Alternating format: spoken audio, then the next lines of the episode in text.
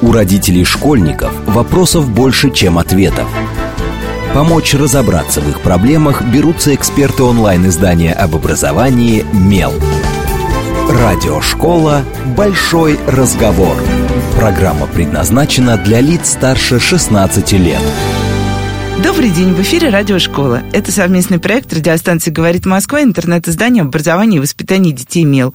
У микрофона, как обычно, я, Надя Попудогла, издатель МЕЛа, а в гостях у меня сегодня директор общеобразовательного частного учреждения Православная Свято-Петровская школа, священник Пастернак Андрей Владимирович. Или, как я буду говорить в эфире, отец Андрей, так что пусть вас это не смущает. Добрый день. Добрый день. Ну и поговорим мы сегодня, я думаю, что вы э, догадываетесь, поговорим мы о том, как вообще устроены православные школы в Москве, э, что за дети туда ходят, как есть ли там такие же проблемы, о которых нам обычно рассказывают здесь в студии э, руководители самых обычных государственных общеобразовательных школ. Вот эти современные дети стали не те, современные родители стали ужасными, очень нам тяжело всем вместе работать. Но я начну, наверное, с базового, чтобы всем стало понятно. А, когда я готовилась к эфиру, я обратила внимание, что есть э, два сайта школы. Да? Один сайт э, такой прям вот школьный отдельный сайт, один сайт, который лежит вот на классических этих площадках департамента образования. Вот если говорить о том, как все устроено, вы все-таки частная школа, отдельная от э, вот этой московской, московской прекрасной системы под департаментом образования, или у вас все-таки есть какие-то вот такие сложно организованные связки, которые со стороны непонятные? Потому что, ну, не все же частные школы лежат как бы в том числе и на вот в, в рамках интернет-экосистемы департамента. Если попытаться формальные параметры наши охарактеризовать, наша школа, ей уже больше 30 лет, она создана в 92 году, изначально называлась традиционная гимназия, но потом поменяла свое название, которое сейчас и остается, Православная Свято-Петровская школа. По организационно-правовому статусу она является частным образовательным учреждением, таковых несколько сот в Москве. В этом смысле мы не сильно отличаемся даже от обычных светских частных школ. А православных школ, если с Подмосковьем, то их несколько десятков, порядка 30. И они все так или иначе находятся, помимо того, что зависит от своего учредителя, нашим учредителем, безусловно, являются церковные структуры, а мы также подчиняемся департаменту образования. Вот этим обусловлена такая раздвоенность. Мы, естественно, имеем лицензию аккредитацию, и у каждого лицензированного аккредитованного учебного заведения есть свой официальный сайт. Мы обязаны это э, иметь, потому что на нем выставлены, как все знают, необходимые уставные документы и вся наша официальная жизнь там сосредоточена. А кроме этого есть так называемый сайт «Спутник». Вот наш э, второй сайт «Спутник» по адресу tgym.ru он отражает нашу такую текущую повседневную жизнь. Он не находится в противоречии с официальным, просто он такой, так скажем, для повседневного употребления. Я бы сказала, да, более, более жизненный, э, Конечно. менее формальный. Вся наша учебная жизнь, она и, собственно, не учебная, там сосредоточена, поэтому те, кто интересуется э, со стороны э, жизнью нашей школы, конечно, лучше заходить именно на него. Ну и когда я вот э, смотрела эти два сайта, на сайте, который как раз вот э, стандартный департаментовский, э, там, естественно, выложено расписание. Вот э, ты смотришь расписание, и когда видишь расписание на этом сайте, у тебя вообще нет ощущения, что школа чем-то отличается с точки зрения предметной. Я сейчас пойду к самому важному, то есть к предметному уже наполнению. То есть с первого по десятый класс ты видишь там совершенно классическую э, схему, которая, ну вот я специально посмотрела шестой класс, у меня ребенок в шестом классе, мне проще сравнивать. Я увидела там ровно тоже расписание в другом порядке, но, в общем, один в один. Когда мы говорим, ну, мы сейчас понимаем, что все-таки речь идет не о том, что это классическая государственная светская схема. Вот где то самое наполнение уже, которое выходит за рамки классического, предписанного нам вот этого, что дети проходят в первом классе, во втором, третьем и так далее. Почему его нет в расписании? Где оно вообще? Как, как узнать? Проще говоря, чем православная школа отличается да, от обычной сначала. государственной школы. Но поскольку, как я уже сказал, мы находимся в том числе в ведении департамента образования и пишем те же контрольные по МЦКО, хорошо известные, э, ОГЭ, Да, я ЕГЭ, собиралась потом спросить все про нас... все эти э, качества образования и прочее. Есть. Э, я это в данной ситуации говорю в связи с тем, что те же формальные параметры, которые применяются к государственным школам, они применяются к нам, поэтому совершенно естественно естественно, что то расписание, которое мы имеем, оно вполне совпадает с тем, которое есть в других школах. Э, просто иногда существует такой стереотип, что в православных школах это что-то типа монастыря, семинарии, ходят в платочках, долго молятся, постятся и вообще отличаются. Да, и половина расписания – это весьма специфические уроки, связанные да. как раз э, с, ну, как мы себе представляем вообще религиозное учебное заведение. Совершенно верно. То есть отличается именно в э, сторону такого более глубокого изучения тех или иных религиозных дисциплин. А, действительно, существуют определенные требования, ведь эм, для того, чтобы иметь статус православной школы, нужно пройти так называемую конфессиональную аккредитацию, которую проходят все православные школы не только в Москве, но и по всей э, России. Э, эту аккредитацию проводит синодальный отдел религиозного образования и катехизации. Ну, выражаясь современным языком, это такое федеральное учреждение, которое контролирует на общероссийском уровне религиозное все, э, образование. Именно православные школы, православные когда школы. речь идет mm-hmm. о среднем образовании. И согласно этому стандарту в учебном плане каждой православной школы должно быть в обязательном порядке три дисциплины. Это э, закон Божий, ну или под другим названием, ну вот это вероучительная дисциплина, э, хор, то есть церковное пение, и церковно-славянский язык. Собственно, это единственное требование, которое предъявляется ко всем православным школам, которое у нас тоже соблюдается. И, собственно, вот эти минимальные, этот минимальный набор э, дисциплин, предметов, предметных областей, он у нас и существует. У нас большой хор, у нас э, целый ряд священников ведет закон Божий. Э, так что в этом смысле мы... И все это проходит там дополнительные уроки какие-то? Нет, это как раз вносится это в основной план. Угу. Да, в этом как раз есть специфика именно православного учебного плана. Если речь идет о православных школах, ну и в других будет точно такая же ситуация. Мы все обязаны вести вот эти э, дисциплины в рамках уже базового образования. А вот, наверное, еще такой вопрос. Когда мы говорим, вот вы упомянули традиционная гимназия, вот что вкладывается еще в это понятие? Потому что а, я как раз... А, а, выпускник образовательного учреждения экспериментального из 90-х, которое называлось «Гимназия». А, и когда я рассказываю, чему нас учили в школе, ну, окружающие люди, они все время меня спрашивают, а сколько у вас было уроков, а вообще зачем это было нужно, потому что у нас было все там. У нас, кстати, было и э, у нас была латынь, у нас был древнегреческий, у нас была, ну, у нас не было закона Божьего, но у нас назывался большой курс был истории религии, э, очень такой глубокий, который два года. В общем, мы изучали массу предметов, у нас было две ветки, я была в гуманитарной, поэтому вот у меня была как раз вся эта прекрасная палитра э, логики, риторики, религии, искусства и так далее. Параллельно у нас была математическая вертикаль, где как раз очень глубоко изучали, естественно, научные дисциплины и математику. Вот если говорить относительно вас, традиционной гимназии, то что в это вкладываете? Изначально, когда создавалась школа именно в 90-е годы, как раз о которых вы говорите, речь шла о возрождении дореволюционных традиций, то есть э, тех, того традиционного образования, которое существовало в классических э, гимназиях, в реальных училищах. Понятно, что в той же форме это возродить было бы невозможно, но, по крайней мере, речь шла о некоем таком традиционном культурном контуре, багаже, как бы, да. да, контуре, который должен сохраняться в школе. Но в 2000-е годы, как вы, наверное, знаете, э, слово «гимназия» стало обозначать обозначением определенного статуса. И в этой связи, поскольку у нас не было именно статуса э, гимназии, которые ну, подразумевал определенный учебный план, другое финансирование, а мы были вынуждены поменять э, название учебного заведения. Мы бы оставили это название и сейчас, и само сокращение ТГ, оно сохранилось как раз в адресе нашего сайта, и неофициально его ученики наши употребляют, выпускники многие, а, но традиционная гимназия, конечно, не могла иметь определенный статус гимназии, поэтому мы переименовались в школу, и теперь мы именуемся Свято-Петровской э, школой.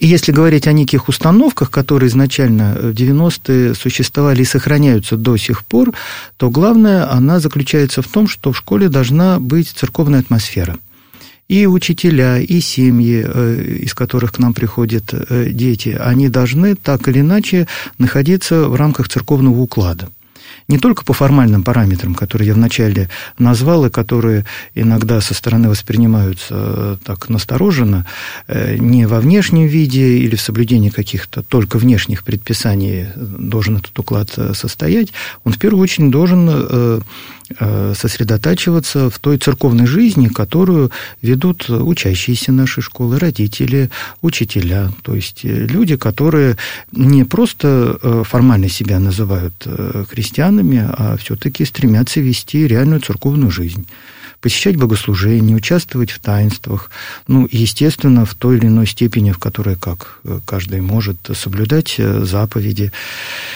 И тогда э, наши внешние предписания, которые, безусловно, в школе существуют, они становятся более понятными для тех, кто к нам в школу э, приходит. Потому что иначе, если это будет восприниматься исключительно как внешне навязанное, это будет некой тюрьмой, а мы совсем не хотим превращать школу в какое-то такое исправительное учреждение, как ее иногда воспринимают, опять же, со стороны, что вот мы отдадим школу в православную ребенка, он тут же ангелом станет. Нет, не станет. И на гречке постоит или на бабах там что-нибудь. Да, да, да. Э, вспоминаем, да, русскую классическую литературу, потому что там есть примеры э, весьма специфического гимназического образования. Но вот вы сказали, люди, которые к вам приходят, да, э, перед эфиром мы с вами вот пять секунд успели поговорить, вы сказали, что у вас больше четырех сотен учащихся. Да, почти уже 500. Почти думаю, 500. скоро будет уже вот, 500. А, кто, это, кто эти люди? Родители, дети? То есть, э, если честно, со стороны, опять же, вот э, не будучи совершенно погруженной в... Я знаю только более-менее все про светские школы, но за пределами э, московской госсистемы я не знаю почти ничего, ну и выдающиеся всякие частные, которые много о себе хотят рассказать.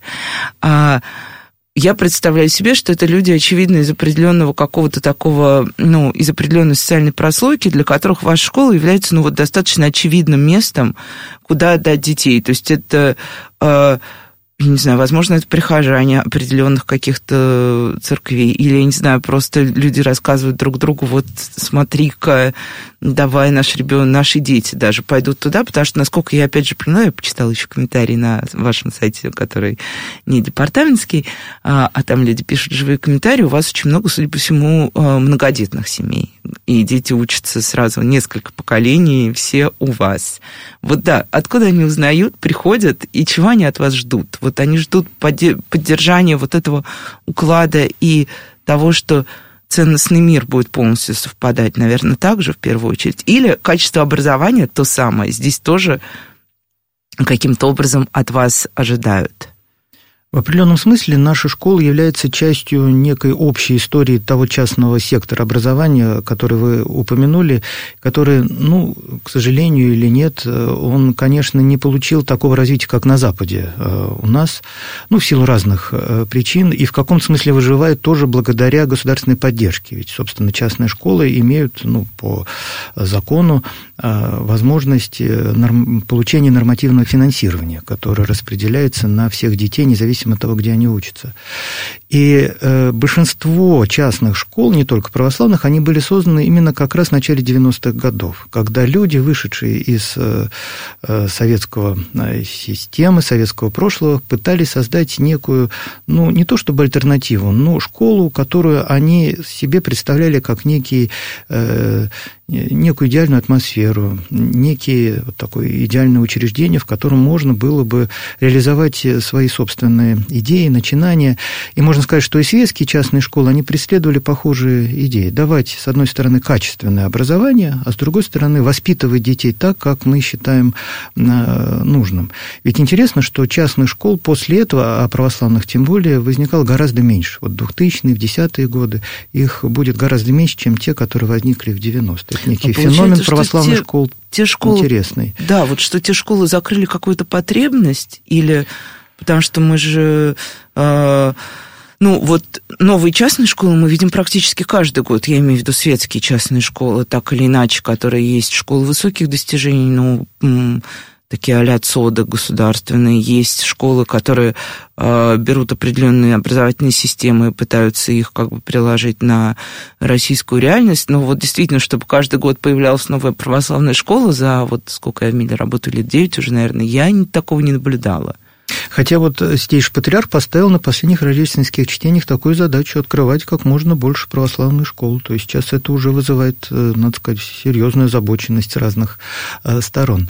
Ну и вот когда наша школа э, возникала, задача была именно создать такую систему образования, которая больше подходила, вот правильно вы упомянули, определенный круг людей, который сосредотачивался в нескольких приходах. С одной стороны, это был, ну, я бы так сказал, главный и до сих пор остающимся таковым приход храма Мстителя Николая в Кузнецах – недалеко находящийся от метро как раз Новокузнецкая, Павелецкая. Вторым храмом был храм царевича э, Дмитрия при первой городской, городской больнице. И третий – это храм Митрофания Воронежского и э, храм Благовещения в Петровском парке, настоятелем которого был покойный уже протерей Дмитрий Смирнов. Ну, соответственно, в больничном храме настоятелем был протерей Аркадий Шатов, ныне епископ Пантелеймон. А постепенно вот эти оставшиеся два прихода, они создали свои школы, это уже Дмитровская школа, школа Свет, так что уже э, сразу они пошли тоже по пути формирования своей приходской школы. А у нас осталась традиция, когда уже наши воспитанники, сами выпускники, они возвращаются в школу либо в качестве преподавателей, таких у нас много, несколько десятков. А это родители, которые, как вы правильно тоже уже сказали, становятся многодетными детьми. Вот эта идея многодетности, она самая самого начала э, стояла и перед отцами-основателями, э, в первую очередь перед духовником нашей школы, это протерей Владимир Воробьев, который является сейчас настоятелем храма Мстителя Николая в Кузнецах и ректором Православно-Свято-Тихоновского университета. В каком-то смысле школа стала вот частью такого глобального плана, проекта воспитания э, нового поколения православных прихожан. И э, это оказалось работает, потому что у нас нет проблем с набором в первый класс. Наоборот, у нас проблема, что мы не можем взять э, всех э, желающих. Нам необходимо расширяться. Мы вводим третью параллель, что для частных школ, конечно, тоже ну, является все-таки необычным явлением. И вот сама идея сохранения традиции, она и легла в основу наименования школы. Традиционная гимназия, то есть это сохранение и создание определенной традиции, связанной вот с таким церковным укладом, который передается из поколения в поколение. То есть в каком смысле уже третье поколение сейчас э, так или иначе связано с нашей школой. Это очень радостно. А, вот про первый класс э, мы знаем, опять же, практика частных э, светских школ. Первый класс – это часто не просто какое-то собеседование, это часто испытание для родителей, а, и ты как родитель в том числе можешь не пройти это испытание, ну, потому что, опять же, мы а, это не как претензия к частным образовательным учреждениям с моей стороны. Я понимаю их цель. Они хотят э, собрать у себя людей с примерно одинаковыми какими-то теми же самыми ценностными установками и ожиданиями, чтобы не оказалось, что ты привел ребенка и ждешь, что он сейчас у тебя будет с первого класса математическим гением, а школа ориентирована на мягкую начальную школу без какого-то, например, э, суперусилия, чтобы из детей сразу слепить нечто что э, всех поразит.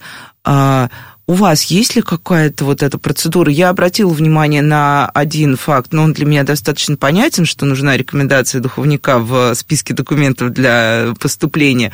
Ну, это мне понятно. А есть ли еще какие-то особенности?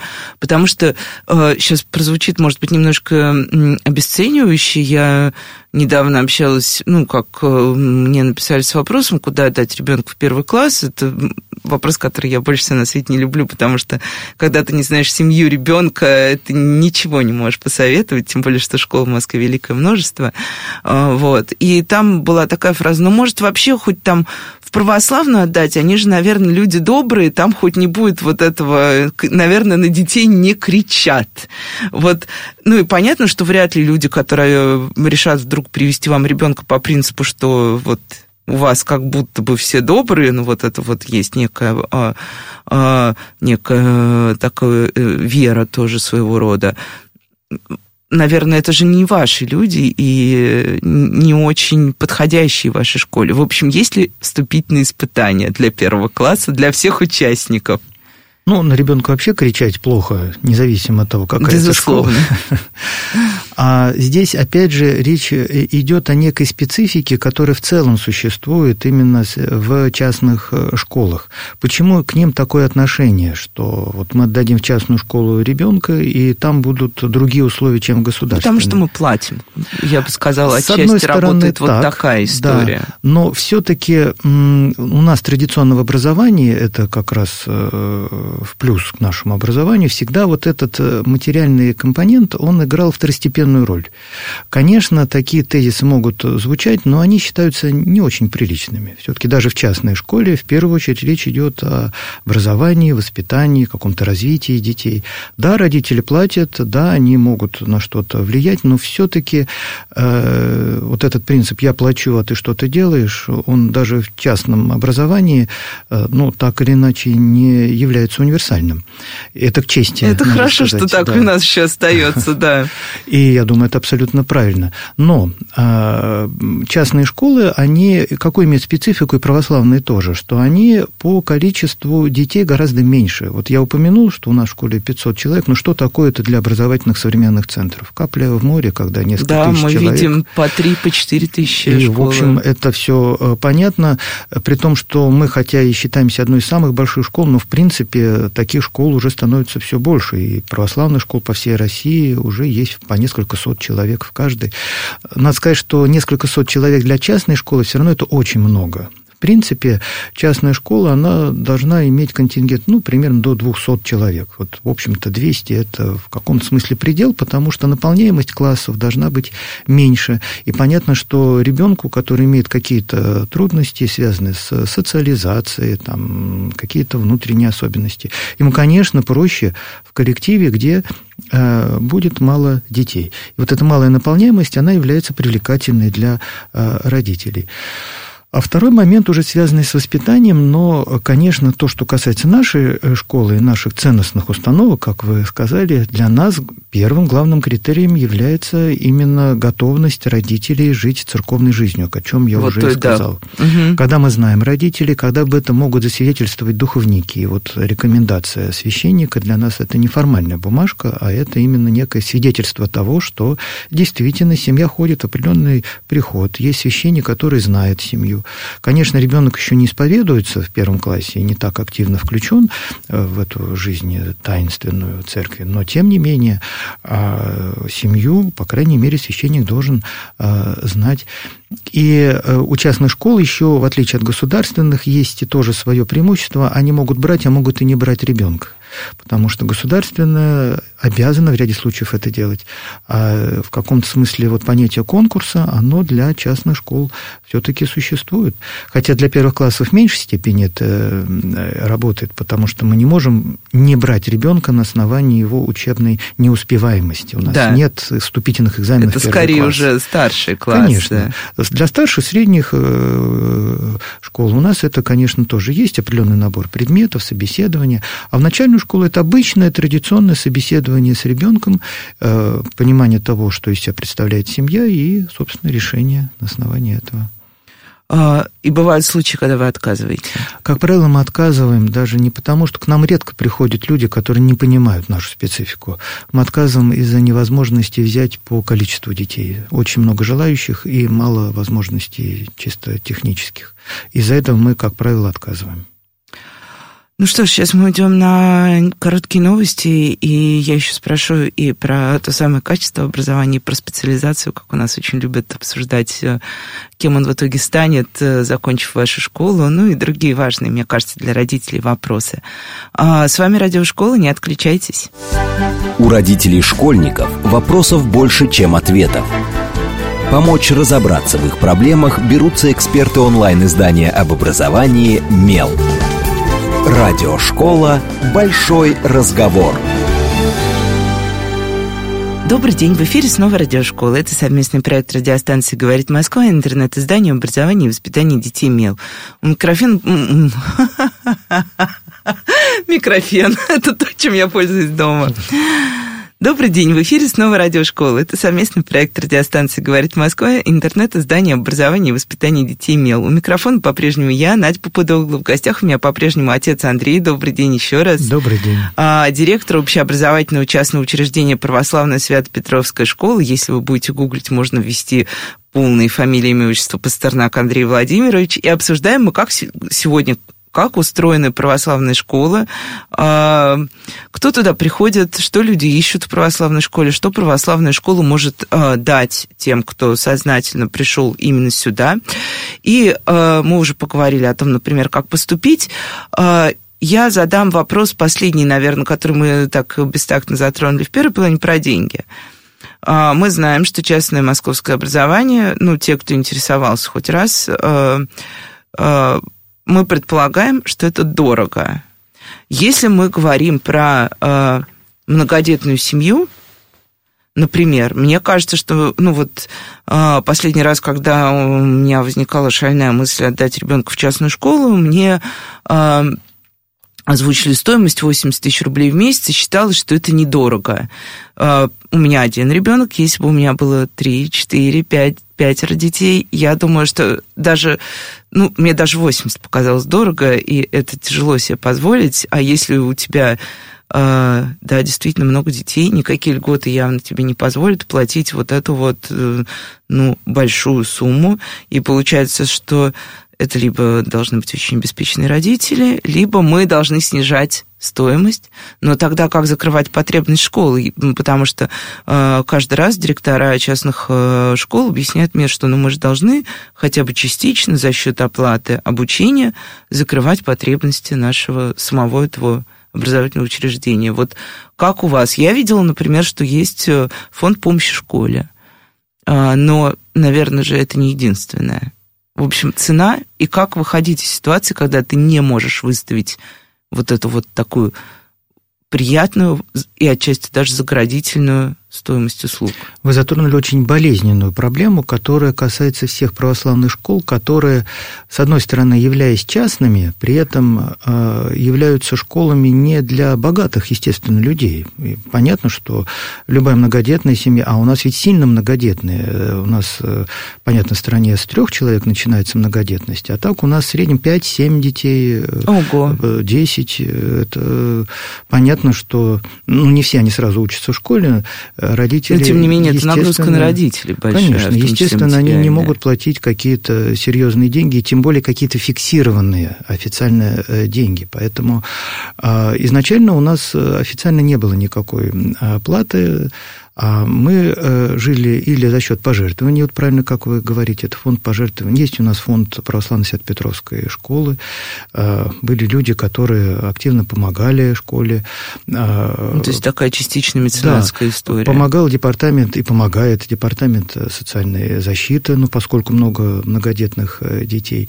А, но на самом деле главное все-таки способ решения проблем и не только в Москве, но и за ее пределами. Здесь очень хороший, например, опыт православной православной школы в Нижнем Новгороде, о котором рассказывал митрополит э, Георгий, связанные с тем, что Э, как я уже сказал, в частных школах учатся дети, которые имеют право на нормативное э, финансирование. Поэтому каждая частная школа, которая имеет аккредитацию, она получает от государства определенное количество денег, ну, в зависимости от статуса учащегося. В начальной, в средней, старшей школе, детские сады, если они есть э, при школах. И поэтому чем больше учащихся, тем больше будет это финансирование. Как я уже сказал, проблема частных школ в том, что они маленькие по количеству. И поэтому, конечно, на 100-200 детей все равно штат сотрудников и хозяйственный штат, ну, понятно, учителей в первую очередь, он все равно не сильно по количеству будет отличаться, чем тот штат, который ну, обслуживает те же ну, плохо я сказал, но так или иначе положен на 500, там, 600 и выше человек.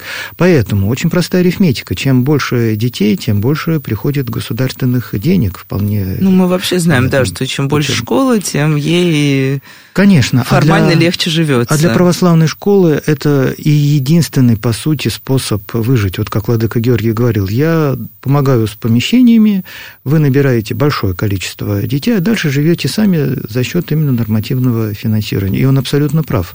В принципе, это та схема, по которой э, любые православные школы могут и сейчас создаваться. То есть, чем больше детей, тем больше вот эта э, финансовая э, подушка, которая ну, в значительной степени покрывает основные базовые расходы, которые связаны, конечно, с зарплатами в первую очередь. И следующий такой больной вопрос – это история качества образования, да, и даже не только качество образования, но и того, к чему идет ребенок. Я почему-то у меня есть такое предположение, но вы скажите, права или нет, что, скорее всего, дети у вас учатся же с первого и э, до 11 да, класса, 11. без вот этих скачков вправо-влево. Почему-то мне кажется, да, что у вас должна быть именно такая история. Но мы знаем, что так или иначе э, детям потом надо куда-то поступать. Неизбежно, что Э, ну, как, когда выбирают обычную школу, часто родители пытаются что-то понять в среднем балле ЕГЭ, который дает эта школа, и который раньше выкладывали в разных рейтингах, сейчас эта система более закрыта, но, тем не менее, все пытаются каким-то образом найти эти сведения. А насколько там будет ЕГЭ по математике в среднем был, э, что там с русским, с литер... ну, в общем, со всеми базовыми предметами, которые составляют основу вступительных экзаменов. Э, вот насколько для ваших родителей это важно и насколько для вас важно. Потому что, опять же, вот, да, мой ребенок в шестом классе, в пятом классе он первый раз услышал, что в его жизни началась подготовка к ЕГЭ. А, и он уже сейчас понимает, что впереди его ждет что-то там очень сложное и непонятное. Я, правда, пытаюсь немножко расслабить, а, но тем не менее. А, я думаю, что у вас нет вот этого вот, что мы готовим вас к ЕГЭ. А, но все равно же родители хотят, чтобы дети поступили. Как вот, э, как здесь э, быть? Это, опять же, история, в которую включены все частные школы, потому что, к сожалению, нам очень трудно себя сравнивать на общем фоне с другими государственными школами. Хотя по итогам МЦКО мы получаем развернутые комментарии, где находится школа по уровню да, образования. Московский центр качества да. образования для тех, кто не знает, я просто а, В этом смысле у нас все хорошо, мы находимся на уровне всех э, государственных школ. Другой вопрос, мы не знаем, что этот уровень из себя представляет, нам нам да, да, да, это вечный э, вопрос говорят. диагностик. Но а в том, что касается ЕГЭ, с этим гораздо сложнее, потому что эти рейтинги, в которых участвуют государственные школы, ну, во-первых, это, опять же, получение дополнительных денег, э, э, которые не рассчитаны на частные школы, то есть в этих рейтингах мы автоматически не участвуем, а во-вторых, чисто количественно мы да. не можем быть никак сопоставимы. Если у государственной школы 100 11-классников, а у нас, и это считается много, их 20, а, как правило, правило, их еще меньше, там 10, 15, то сопоставлять, э, конечно, рейтинги очень-очень э, проблематично. Но если говорить о э, итоге образования, конечно, так или иначе на ЕГЭ все наши выпускники выходят. Для выпускников, естественно, это проблема подготовка к сдаче единого экзамена серьезная проблема, и все ее решают, опять же, по-разному. В рамках школы мы, безусловно, предлагаем такую возможность. У нас есть дополнительные занятия подготовка к ЕГЭ прям в расписании у нас существует именно как дополнительное мероприятие. Естественно, в базовую сетку это ставить невозможно. Ну и понятно, что к ЕГЭ ведь можно подготовиться не только за счет репетиторов, но и самостоятельной работы. Этот экзамен, он такой высокофункциональный, можно сказать.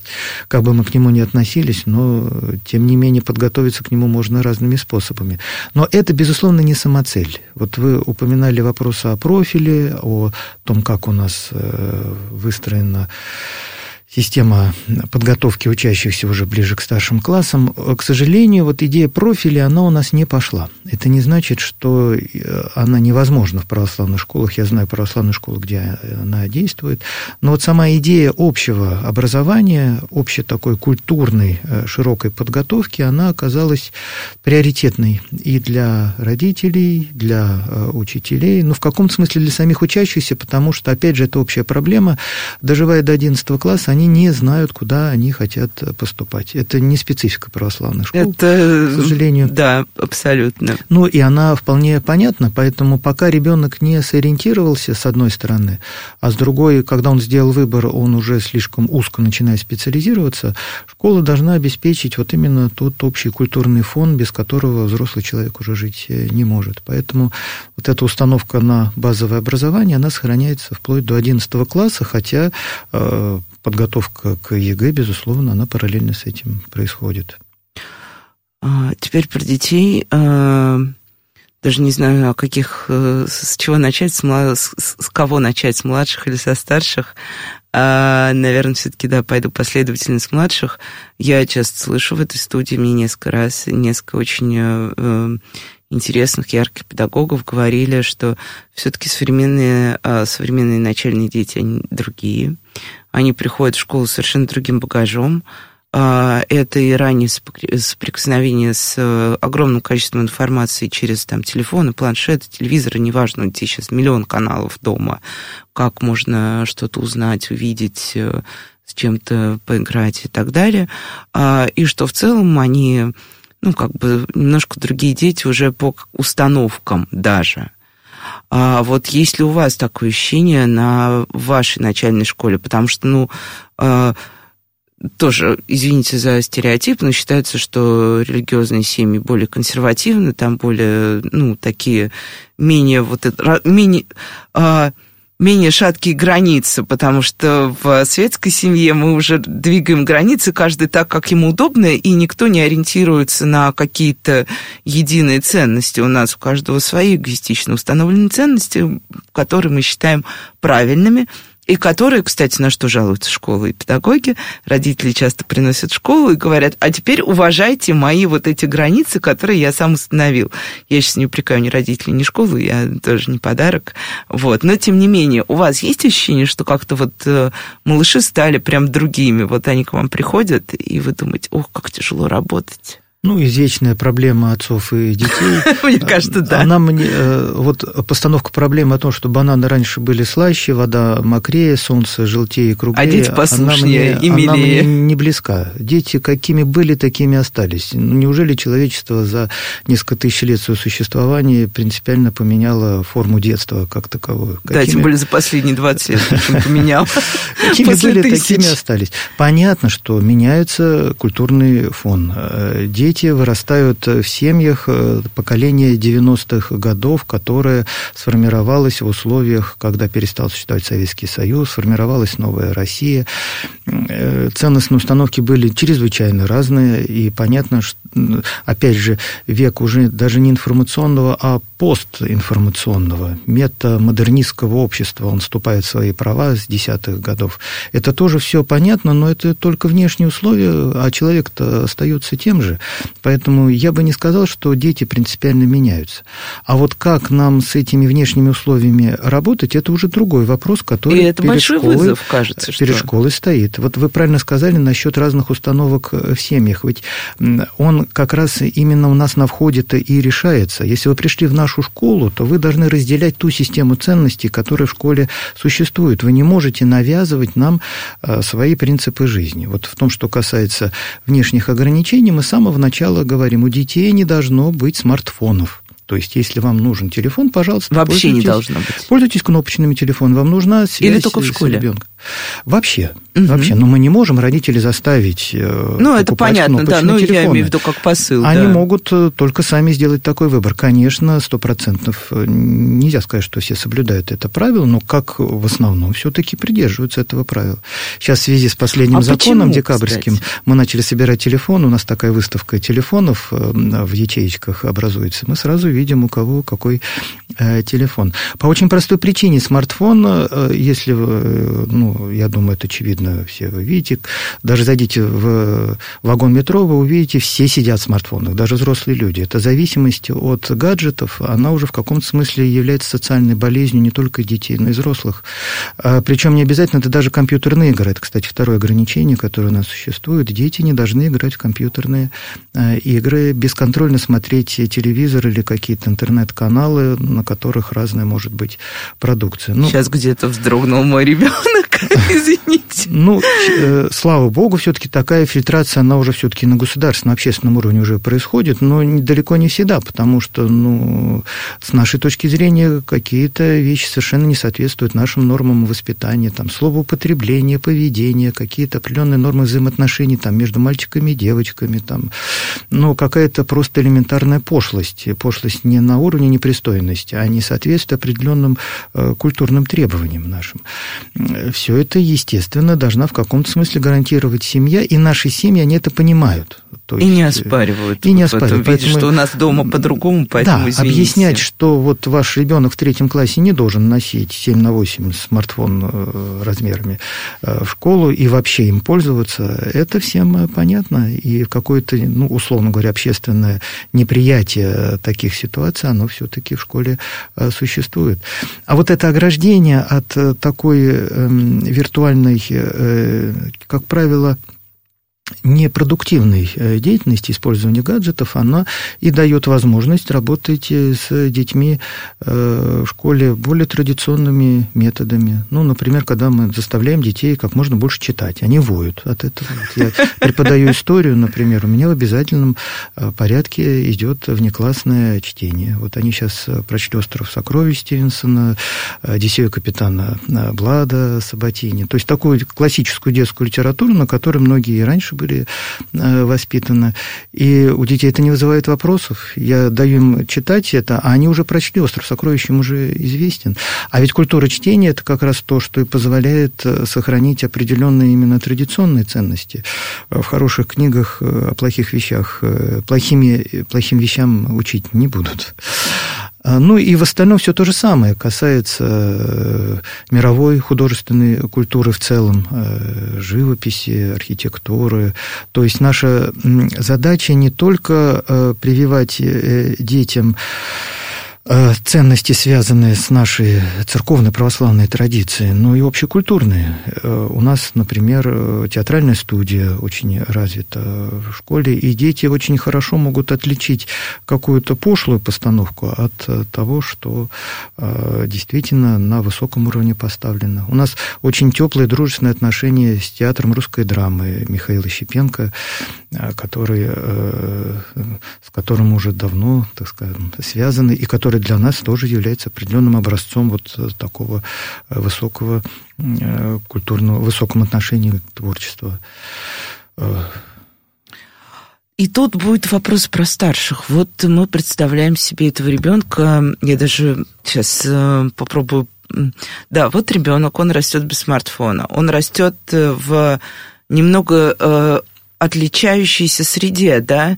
Я не к тому, что вы его оградили вот э, стеной, и он не понимает, какой там мир снаружи. Я уверена, что подростки все понимают, все ну, видят. конечно, нет. Это тоже некий стереотип, да, который существует. Да. Вот. Но я, например, эм, а, в какой-то момент, когда мы общались с подростками в Миле и с нашими младшими сотрудниками, которые совсем недавно сами были подростками, сейчас заканчивают вузы, вот, э, у нас появилось целое сообщество на работе ребят, которые ходят, вот они называют себя сообщество Антипа, храм за Пушкинским музеем, который, да, я думаю, многие москвичи знаем. знают. Это очень модные молодые люди. Они модные во всем. А, они а, читают очень прогрессивные книги, они носят самые большие смартфоны на свете, ну, потому что сейчас так модно, вот э, это те смартфоны, которые сейчас в моде. А, они очень модно одеты, они пьют наш этот э, бесконечный, как вот сам, в самом журнале Антипа недавно написали, наша, а, наша молодежь пьет латте на кокосовом молоке. То есть, кажется, происходит немножечко такая вот история, что есть вот такое сообщество, да, где можно все и где можно вот... Э, а для подростков же важно отстраиваться, в том числе даже не только от близких тебе подростков, но и от других тоже. И вот ваши подростки, которые немножечко все-таки ограничены в своих вот этих вот каких-то проявлениях, возможно, желаниях. Я не говорю, что это насильственно, что это причиняет боль, но просто вот э, как э, собирается вот это, как потом вы себе представляете, что они выходят вот к этим ребятам, которые тоже растут ну, как бы в том, что они для себя определяют как православная среда. То, что вы упомянули, это не специфика, собственно, каких-то конкретных сообществ православных и школ как таковых, а вообще, э, так скажем, православной церкви в целом. Просто существуют разные фланги, как говорится. Вот Антипа – это действительно такой фланг, как вы его описали, наиболее прогрессивный. А, между прочим, есть и ультраконсервативные да, фланги. Я, есть вот, вот в этом я не сомневаюсь. Школы, да. три монастыря, где ходят вот по-настоящему в платочках, э, постятся, молятся, и там э, никак уж не забалуешь точно. Э, вопрос в том, какой выбор делает человек, который хочет оказаться на том или ином крыле более или сохранить какую-то середину. Это ведь, опять же, зависит от семьи, от прихода. И воспитания. Православное сообщество, оно же очень неоднородно, при том, что все разделяют так или иначе евангельские ценности, но могут идти разными путями, никого за это нельзя осуждать. Если говорить о той системе, которая у нас существует, конечно, теми мерами, которые у нас существуют, у нас есть и форма, у нас есть и постные дни, то есть э, у нас и есть молитва, обязательно молитва, у нас несколько раз в неделю, два или три, совершается богослужение силами детей, которые поют, алтарничают. Это уже давно тоже некая фиксированная традиция. Приходят на беседу священники с нашими детьми. В самой школе у нас работает, как я уже сказал, э, ну, в той или иной степени семь священников. И вообще присутствие священнослужителей в школе – это важнейший фактор э, церковности и воцерковления. Мы ездим в паломничество во время не только постов, но и э, есть общешкольные поездки тоже именно. А родители с вами ездят? Конечно, и родители могут ездить. Я к тому, что все эти ограничения, они могут быть понятны только когда это сообщество единомысленных людей, с одной стороны. А с другой мы прекрасно понимаем, что оградить от современного мира детей невозможно, но мы не ставим такую задачу перед собой. А когда мы говорим, что дети не должны пользоваться смартфонами, это не значит, что у них не будет их никогда. Да, ты получишь свой смартфон, но только погодя, потому что как только ты его получаешь не в том возрасте, ты начинаешь им пользоваться совсем неправильно, ведь залипающий в смартфоне ребенок, он там не интегралы, так сказать, разбирает. Ни разу он смотрит рилсы на Ютубе и так, шорцы, рилсы и все Вот именно, шорты и так далее. А ведь э, получается то, что э, он даже фильмы не смотрит на этом смартфоне. Хотя бы он посмотрел хороший фильм, например. А уже и это сейчас э, часто современных детей не интересует. И что он делает? Просто в праздности гробит свое собственное время. В каком смысле мы его спасаем, пытаясь оградить от какого-то неумеренного пользования смартфонами.